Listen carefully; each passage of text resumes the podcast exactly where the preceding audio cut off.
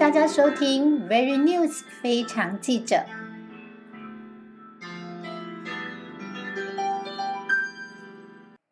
大家好，我是非常记者陈金妮 Jenny。许多家长都反对孩子玩电玩，但其实，在这个网络时代，如果能够用正面的角度来看待电玩，也许可以走出一条崭新的路。今天我们访问到的是应届毕业于南台多媒体电脑娱乐科学系的张凯敏。比起现在时下的小孩玩电玩，他的玩法非常不一样哦，因为他成功的颠覆了电玩对这个世代的定义。他不只是玩电玩，还升级二点零版设计电玩游戏。更特别的是，他们团队以作品《漫步生长》一举拿下了毕业竞赛的三个金奖。等等，在还没有正式介绍他之前，我忍不住的要爆料，他就是一个被电玩耽误的男模。他到底长得有多帅？大家可以看看我在 p o c k e t 上面放的照片。如果真的觉得他很帅，要记得按赞给我们鼓励哦。所以，我们现在欢迎张凯敏。大家好，我是张凯敏。这样被英雄式的介绍出场，感觉不错吧？嗯，对啊。好，那个我们来谈谈哦，就是你的毕业的作品啊，呃，漫步生长的这个脚本。我们知道你们现在已经组成团队，自由再生工作室，将延续整个漫步生长的手游，希望能够真正的转型商业产品而努力。你可以跟我们讲一下你们未来的计划吗？我们未来就是计划能够做成商业的版本，那会在中间就是会比起现在的版本，就是加更多的就关于游戏故事的一些剧情在里面。那预计可能我们会制作用以一年的时间去制作，嗯，然后所以在明年的可能这时候我们就会上市了。那其实很多人看到你们团队。能够一次就得到了三个金奖，好像都很羡慕。但其实根据我的小道消息，你好像并不是一开始就就读这个科系哦。其实我一开始是在自动化控制的科系，不过那时候大一的时候进去就觉得读读那边好像不是我感兴趣的东西。然后我就有一次有机会，我就来现在这个多乐系去系上稍微逛了一圈。我就看到说墙上都贴着学长姐那个有制作的游戏海报，就觉得哦，这个感觉好棒哦。所以回家之后我就跟我妈说：“妈，我想转科系。” 然后我妈就说：“你为什么要转？你看隔壁的陈叔叔啊，他读那个自动化，他是自动化工程师，薪水很稳定又高，你继续走下去很好啊。为为什么要转科系？”那，所以我想说，这个问题不只是我啦，很多家庭都有发生过。可是我就觉说，自己的兴趣做的开不开心比较重要，就是会比你赚到的钱重要一些。我到后面，可能爸妈也也觉得，好了好了，你开心就好。所以我就很顺利就转到多媒体娱乐科学系那边了。所以这样听起来，因为这个转系也才能够造就你这一次有机会可以。嗯，得到了这个金奖，呃，但是据我所知哦，其实你好像也不只是这个辉煌记录而已，因为 小小年纪，听说你就已经开始接案子在写程式了，可以跟我们讲一讲这整个过程到底有什么窍门吗？竟然小小年纪就可以接到城市的案子耶！原本我就对写城市还有一些兴趣嘛，所以一进去我就开始认真的去研究，哎，游戏城市要怎么写。然后研究了一年以后，发现说，哎，其实我技术好像还可以。那我想要更多的练习，所以我就去问老师说，哎，老师那边有没有什么案子可以给我做？然后我就拿我之前自己做的一些小作品给老师看，老师看一看，觉得哦，好像可以哦，他就试着给我了一些简单的案子做。然后真的是，嗯，当然在做的过程中会学到更多的东西，然后。顺便又可以拿一些薪水，所以反而就是从第一个案子到后面就越接越多，然后过程中其实也会越学越快啊，对吧？所以其实这个过程还蛮不错的，就是学习的速度会快很多。所以就变成说，有时候就不要怕，就自己的技术可能没办法去负荷。可是当你真的接案的时候，你会自己去想办法把不会的东西去克服掉。那克服完了，那些都是新的你学到的东西，对吧？所以我觉得接案是一个蛮好的成长的一个方式。这样听起来，你根本就是注定要走这条路的感觉哦。那整个转系的过程不打紧，就是呃挑战家里成功之外。那其实你连写程式，整个就呃感觉上就是你的这个部分的专长被老师肯定，所以有机会可以争取到后续接这些案子。那我相信这个在求学的过程当中就开始写程式接案子，这对你个人来说也是一个很特别的经历，也是一个学习成长的过程哦。其实蛮激励人的。不过话说回来哦，就是感觉上你是一个把兴趣看得很重要的人。所以你看，你还会在觉得科系不适合的时候，一定要找一个自己喜欢的。你应该是一个把生活的乐趣跟兴趣结合在工作中的人，看得出来你真的非常喜欢电玩。但我想大家应该跟我都一样，很想知道你为什么会那么喜欢玩线上游戏。那喜欢玩的话，可能要从很小时候开始说起。但我我其实在国小时候就开始玩电玩。那为什么会开始玩呢？其实，呃，我可以讲一下，我小时候的功课蛮差的，所以放学的时候都会被老师留下来补课。然后每次补课的时候，我都在想啊，为什么其他的同学一放学就可以回家了，那我还要坐坐在这边？所以其实心里也是蛮蛮委屈的吧，所以有累积一些压力在心里。那我回去之后，就是一天唯一的快乐的时光，就是。补完课回家，然后还好我妈工作很忙，所以她其实也没有回来很早。我趁她还没回来之前，我就会偷偷把电脑打开玩玩一下游戏。所以 那个过程就是可以排解我很多生活上的压力。就真的是每天最快乐的时光就是那那一小段时间嘛。所以其实变成说游戏对我来说的意义是还蛮蛮特别的。对，以我的成长经历来讲。所以其实这个玩游戏、玩电玩，这个也等于是陪伴你在这个成长过程当中，它也给了你不少的陪伴哦。那我们知道，针对这一个漫步生长的这个脚本故事的脚本，其实我第一次听到的时候，觉得非常感人哦。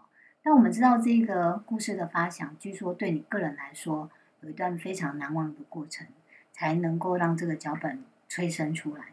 你可以分享一下，其实那整个过程吗？其实对这个脚本，嗯，生出来是有一个，呃，有一个状况。那我先讲一下，像是我转科系进来以后，当然我会有一个目标，就是还蛮希望就是毕业制作的时候可以做出一款比较好的作品吧，对吧？可以证明自己这样子。所以其实，嗯。大一、大二、大三都还蛮努力去研究技术，所以像我刚刚讲的接案子也是一个，嗯，我为了要提升自己技术做的一个事情。那也很顺利的，就是因为技术好的话，我也可以找到同样技术很好的伙伴一起组成团队。不过那时候我本来想说啊，那大家技术都很好，那肯定可以做出一个很好的作品嘛，因为我们不会有一些技术门槛的限制。但后来发现不是这样子的，就是我们反而是卡在了没有共识这个方面。就我们谈论了很久，就是没有个共识说要做什么类型、什么主题的游戏。那其实眼看着哎，其他团队都开始动手了，那我们还在那边讨论，其实压力就真的是与日俱增。然后我那时候作为组长也是压力很大，然后甚至。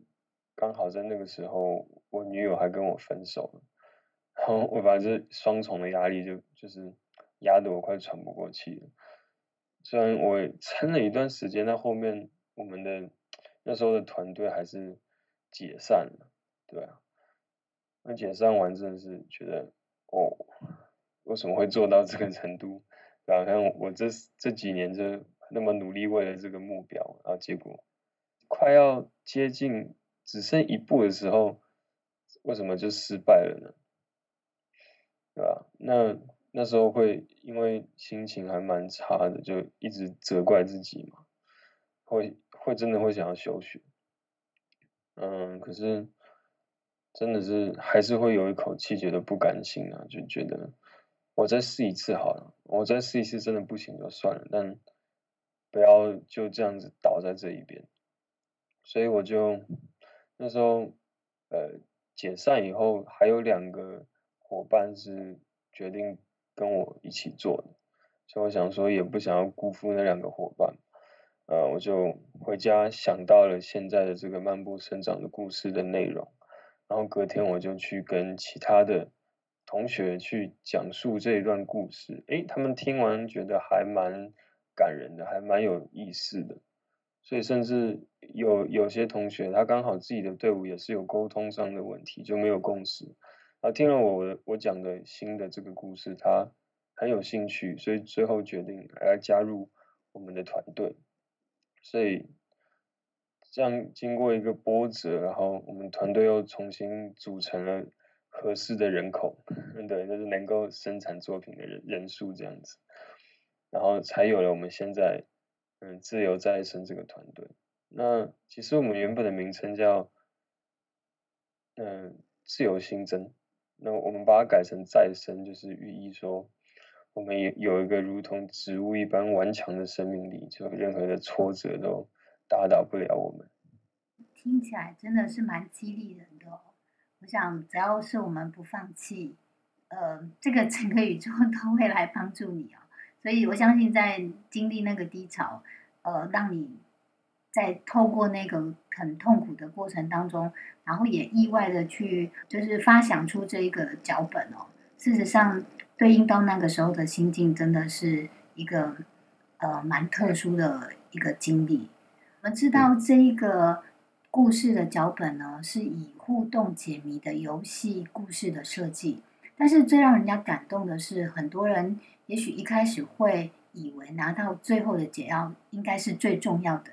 但其实你设计的初衷好像另外有预留伏笔哦。对，所以这可能会涉及到一点剧透。不过，呃，我稍微介绍一下游戏的背景故事好了。就是这个游戏的世界里面蔓延着一种叫做植物化的诅咒。那受到诅咒的生物在照射阳光以后，就会逐渐变成植物。嗯，主角他们是一对兄妹。那哥哥为了去治愈妹妹的植物病，就决定说：“我带着妹妹，然后去展开寻找解药的冒险旅途。”所以游戏的过程中，就是哥哥带着妹妹，他们冒险旅途中发生的种种事情。那在最后的结局那一边，他们要跨过一个必须要经过的大桥的时候，发现哎，桥的中间断掉了。那断掉了，过不去。但是有个细节是，他们发现，在断开断口处，就是有延伸出去一些藤蔓。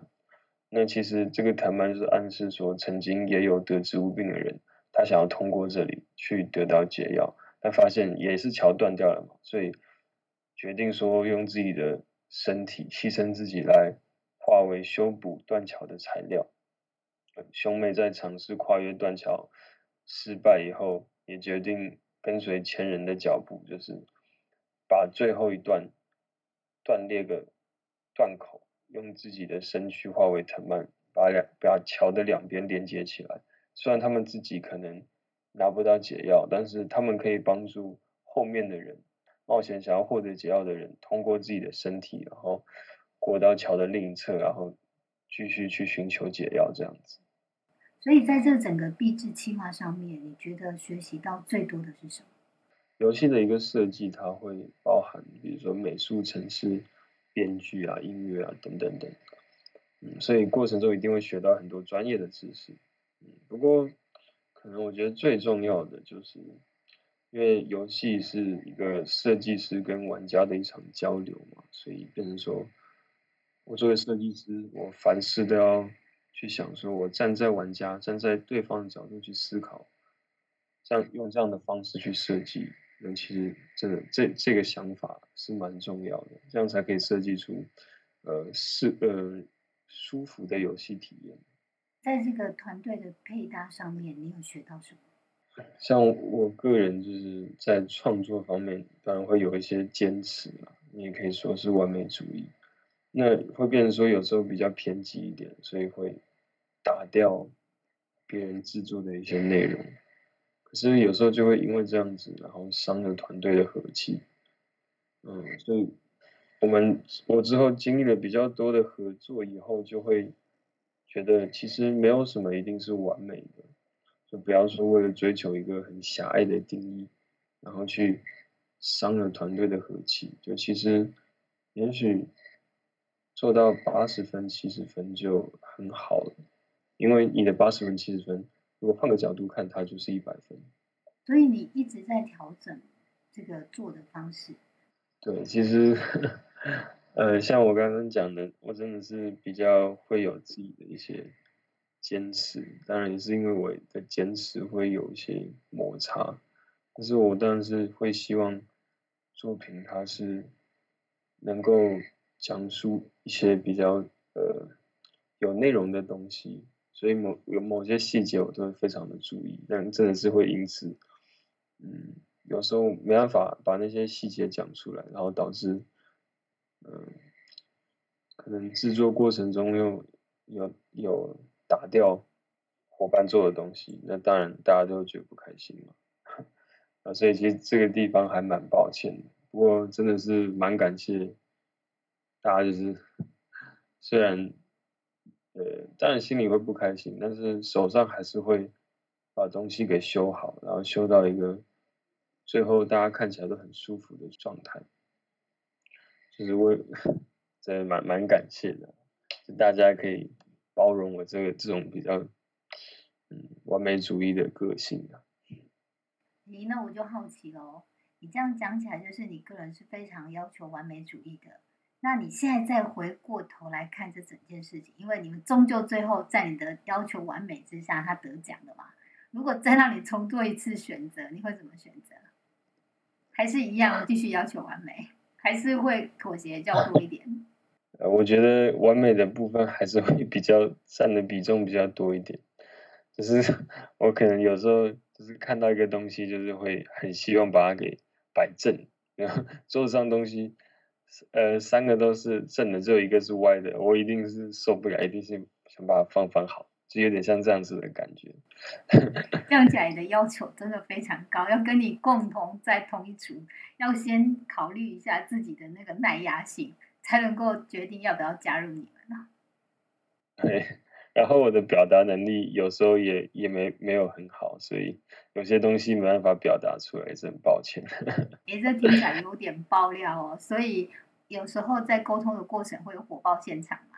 需要去救火？还蛮需要的。我们实验室门口就有一个灭火器。好，那那个消防队可以随时出动吗。不跟你开玩笑啦，因为我想说，这个沟通的过程都是一个学习的过程哦。呃，以结果论来讲的话，事实上你的要求完美也没有错，因为如果不是有这个过程，然后大家愿意不断的打掉重练哦，呃，也许就是结果是不一样的。据我所知，你们这个剧本好像也是最后三个月整个是打掉重练的。对，其实因为在我们也是在不断的去寻找一个。比较好的叙事方式，就是我们故事是一样的，但是我们要用怎样的玩法去表达我们的故事？所以，呃，其实我们真的是尝试了很多方法啊，真的是只有剩下最后，我们原本是可以有一年的制作时间，然后，但是到最后摸索到剩三个月的时候，我们才找到了对的方向，对啊，所以其实还蛮蛮冒险的吧，所以这真的是。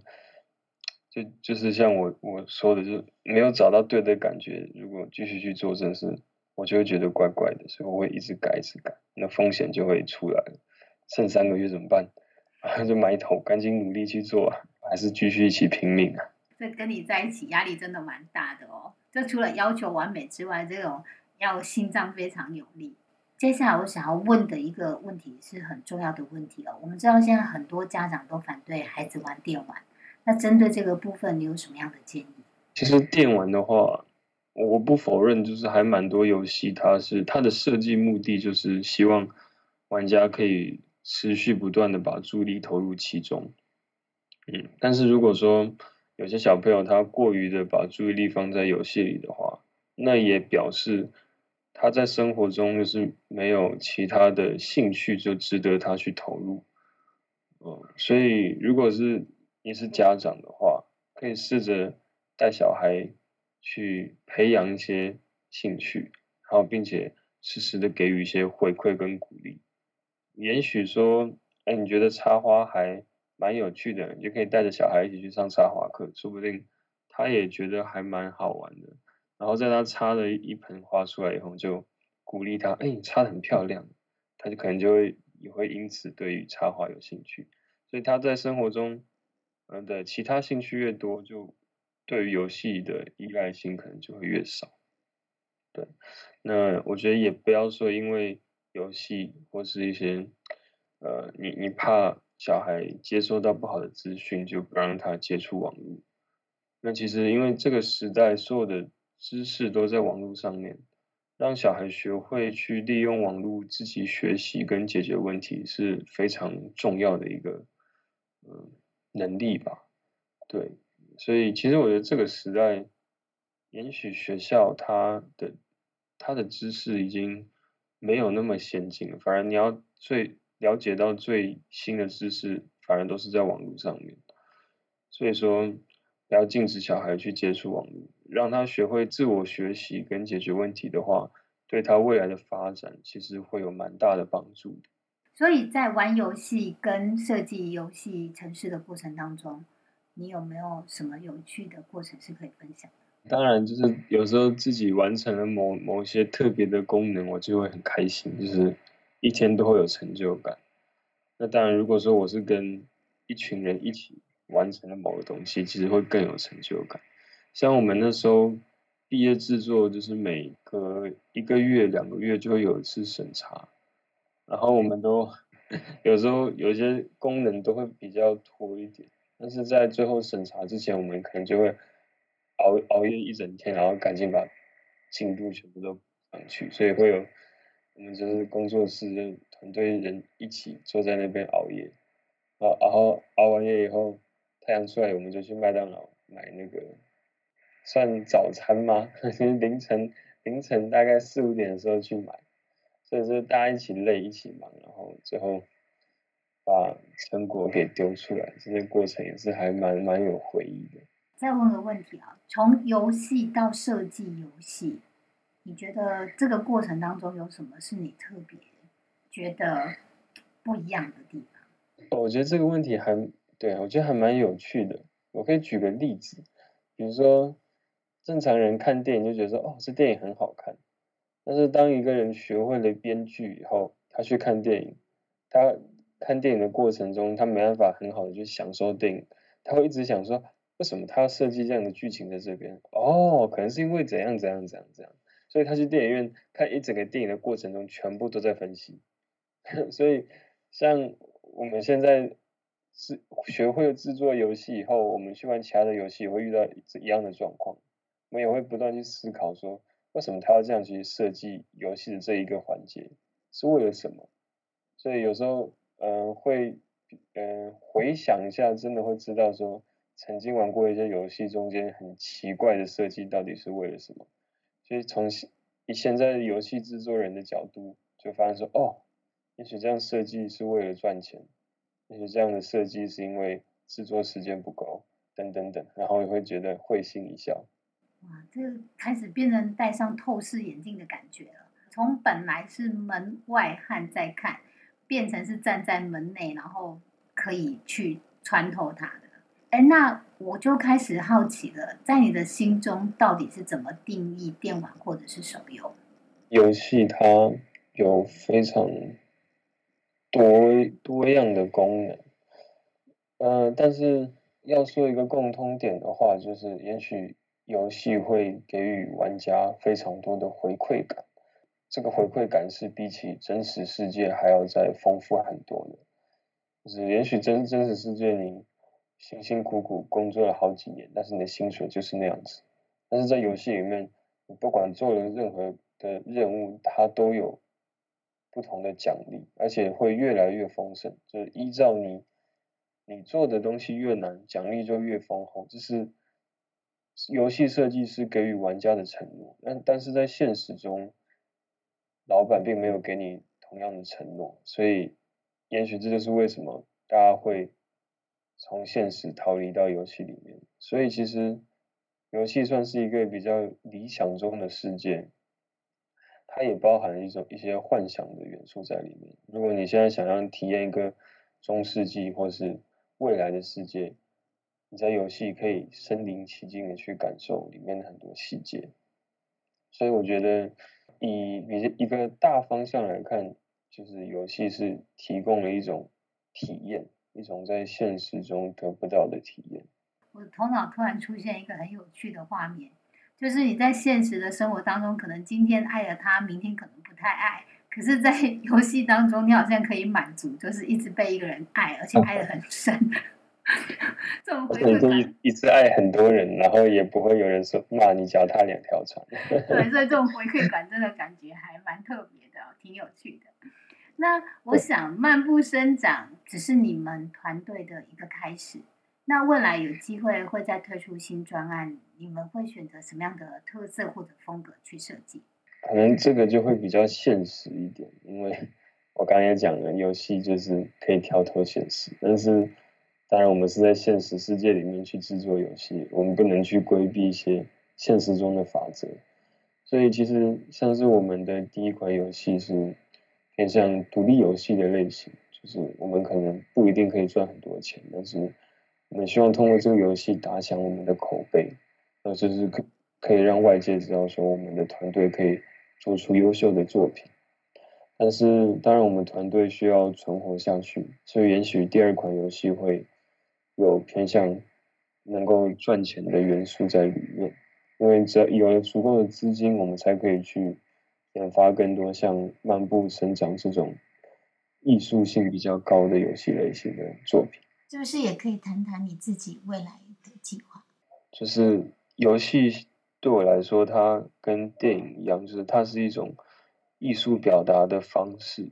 所以，当然我现在太年轻了，但可能我再活个十年，我对于人生的见解就历历练比较深了以后，我会有一些东西想要表达。那也许到那个时候，游戏就是下一个时代的表达，嗯，一种资讯的表达方式吧。也许我在那时候就可以通过游戏去。告诉大家一些我对人生的见解。我觉得你很特别哦，因为你一直坚持游戏是可以帮助玩家达成梦想。可以说说你的看法吗？可以这样子讲哈，就是其实很多人的兴趣是从游戏开始的。也许有人想要实现赛车手的梦想，但是不是说每个人都能够挤到赛车手的位置上面。但是他们却可以通过买一些就是专业级的设备，在家里体验到当一个赛车手的感觉。我要讲的比较像是说，有些小孩会因为家里有这样子的一个赛车手的设备，因此而产生了想要当赛车手的梦想。所以其实游戏它真的是可以让。就是玩家就是去发现一个不同的世界，进而去产生新的兴趣，然后甚至回馈到现实世界里面。但如果你掌握这个重点的话，你其实是可以设计出很多可以帮助人实现他的梦想的游戏的。一个是游戏可以实现玩家梦想，甚至游戏可以让玩家产生梦想。他除了在游戏中想要呃可以实现这一个目标以外，他也希望在现实中实现同样的目标。那会不会玩太多了，就跟现实的生活脱轨啊？嗯，我我觉得游戏它比较像是一个中性的工具，那当然不同的人去碰它就会有不同的结果。对，所以与其说你禁禁止游戏好了，但我相信那些对游戏沉迷的人。他没有了游戏，或是沉迷于其他的东西上面，所以其实游戏它是中立，它是中性，主要是看每个使用者自己的心理状态是怎么样的。那我可以问一下，你怎么定义游戏是成瘾跟没有成瘾？也也蛮难去界定，就是应该说这样子说法的前提就是玩游戏就是没有价值的。你的前提条件是玩游戏是没有价值的，所以才会有成瘾跟不成瘾的问题。对，所以其实有时候玩游戏有玩游戏的价值，所以像我刚刚讲的那一些都是游戏可以提供给你的价值。就我们一般认知的成瘾，就是它已经超乎常态的，太过于专注某一件事情，而且已经忽略了其他的部分。比如说，我们一般在定义成瘾，好像会比较是在这种角度上面，就是像如果一个妈妈或者是一个家长，他会想要去阻止孩子，就是不要继续去划手机，或者不要再去玩电玩，通常都是他已经玩到不睡觉了。我我说一个例子好了，其实我那时候我在写程式的时候，学习写程式的过程中，我真的是除了吃饭、睡觉以外，我都在写，甚至我会因为想要实现某种功能就。某一天睡得非常晚，但是那你要说我这样是不是成瘾？我还真的是成瘾啊！我对写成四件事情还蛮成瘾的。但是你说这个好吗？还是不好？我自己觉得很好啊，因为后面写的是帮助了我蛮大的。所以我觉得比较像是，成瘾它只是在表达一个人对一个东西非常有热情的一种状态。我觉得，阿赞只是说。也许游戏在很大的比例上面，它是没有办法，就是在现实中获得一些回应回馈的。就是你你玩游戏的回馈就只有在游戏里面，它不能转到现实中的回馈。但我去写程式，我练的是一种技术，它可以转换成现实世界的金钱。那可是我曾经在新闻报道上看到啊，就是有三天都不睡，就后来就死在网咖上面了。你怎么看这种部分？我不是说一一定要维护游戏啊，但是我是回到人的原则好了。其实重点是人本身，因为你看一年抽烟死掉的人有多少，喝酒死掉的人有多少？因为一个二自闭的人，他找到了一个他觉得比较适合的，嗯。成瘾的一个媒介，他就会不断的去做那个事情。所以你觉得还是回归到本质，那个人他本身在现实生活当中没有得到足够的回馈的时候，就算他不是在电玩这个部分成瘾，他也会找其他东西去寄托他的情感或者是他的需求。我觉得应该是这样子，因为游戏算是成本最低的一个呃成瘾的品相，就比起喝酒或者抽烟。玩游戏的成本还甚至还更低一点，所以其实重点就是人那个人本身的生活状态，他有没有什么，嗯，他是不是在现实太残酷了对他来讲，所以他才希望就是像游民一样，就每天浑浑噩噩的过日子。很多人就说游民你有好手好脚的，为什么不去工作？但可能就是他当然有尝试过去找工作还是干什么事情，但是。这社会就是很残酷啊，可能看到他的履历还是曾经的经历，就是没人想要找他去做工作。那这种人，他在这样的状况下面，他想要让自己活得相对较好，那当然可能就是耗在网咖里面。所以这个社会要思考的是，怎么让这些人从网咖里面走出来，对不对？对，要我讲的话，每个人都会生气，然后。每个人都会想要发泄情绪，那与其你在现实中去做一些事情发泄情绪，你也许是伤害别人或伤害自己，那你还不如在游戏里面通过一个虚拟的媒介去帮你做到一样的事情。从这角度看，游戏可以减少很多不必要的伤害。现在再回到最源头，介绍你们这个作品《漫步生长》得奖的时候。据说今年的颁奖就是线上颁奖的，幕后应该有蛮多花絮可以分享的吧？确实，我们今年是线上，所以我们那时候，呃，其实，在我们还没有得任何金奖，就是第一个金奖的那那个放肆大赏的时候，我们就是整个团队就是围在一个小房间，我们就看着大荧幕，然后买了一堆披萨在那边吃，呃，然后。当然会从小奖开始报，然后小奖报的时候，发现说怎么都没有我们的名字。然后我们同校的其他组有都有得奖，就没有听到我们的我们的组有得奖。然后真的是等等等等等到了最后最后，人家报金奖的时候，我们的名字才上，那个差距感真的是会让我们吓到哇！本来以为没戏了，结果真的有戏了。然后我们就一群人就在房间里面叫叫的跟鬼一样。不过还好，周围其他人都回家了。然后那那那时候整栋楼只有我们，所以没有人来告我们，就是说我们太吵。我想不只是你们很开心啊，这个好像也呃破了南台及科技大学历年来的一个记录。我想连学校可能都很想昭告天下了吧。很开心今天可以访问到你。我在你的 IG 的留言上看到你写着，有时候想做某一些事，感觉全世界都在帮你。这件事情应该就是你这辈子注定应该体验的吧。祝福你在这个专案的后续发展都能够有对的人来帮助你走向成功。我们今天很开心可以访问到你，谢谢。喜欢非常记者 Very News 的报道吗？那请别忘记点赞、评分与追踪订阅哦。最后，感谢大家的收听，我们下回见，拜拜。